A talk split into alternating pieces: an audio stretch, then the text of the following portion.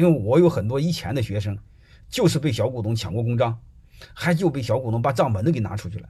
你们一定要知道一个事儿，公章拿出去不当不当啊，对对，当当来说无所谓啊，对我们小公司来说，你们家公章拿出去无所谓，最怕的是小股东他奶奶的把你家账本都给抱走了。你要知道，我们小股东的账，我们小公司草根企业那公司那个公司那个账，那里边是一定有问题的。他真报出去，到税务局通你一下，一下把你给通死，好吧？这是不可以的，这是不可以。你们一定要明白一下，一定要告诉你的财务要明白一个事儿。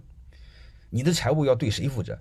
财务对公司总经理负责，总经理对谁负责？总经理对董事长负责，没有董事长对执行董事负责，其他任何人不可以。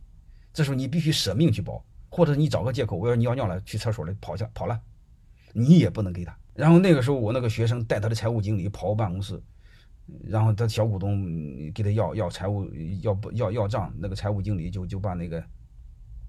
就把账给，就把账本都给他了。我当时把那财务经理臭骂一顿，虽然他和我一毛钱关系没有，我就告诉他一句话：我说你吃谁家的粮食，谁家给你发工资，你该对谁负责？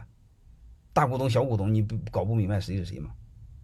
你不能背叛大股东，对小股东负责吗，对吧？狗也知道对主人忠诚啊，所以你们自己通过这个事，你们有这好几个事有了背后的逻辑，我给你讲清楚了。通过给你们的教训是什么？好吧，就今天的事我给你们教训是什么？你们一定要警告你的财务经理、办公室主任，把公章拿好，把财务章拿好，还有一个账本子给拿好，公司的财务手续给拿好，一定要搞明白谁是他爹，对谁负责，就这么简单。对老板负责，谁是老板？大股东是老板，小股东是什么？什么东西先不是？好吧？什么时候小股东是小股东？小股东是开董事会时候是，就那一天是，其他之外都不是。好吧？特别是我们草根企业，千万别这么犯晕，晕晕大了啊！有时候气得我是冒火，因为你知道他把你通出去，你看草根本来他妈利润就薄，再罚罚你，再搞搞你，一下不给搞死了吗？好吧，就是你找 N 多理由嘛，你可以不得罪他。刚才我说了，你可以找个借口嘛。你你你你说要不要？我现在肚子难受，我去趟厕所，马上回来给你弄。然后这会你跑了，你知道吗？那东西在保险柜里的，短时间内撬不开的。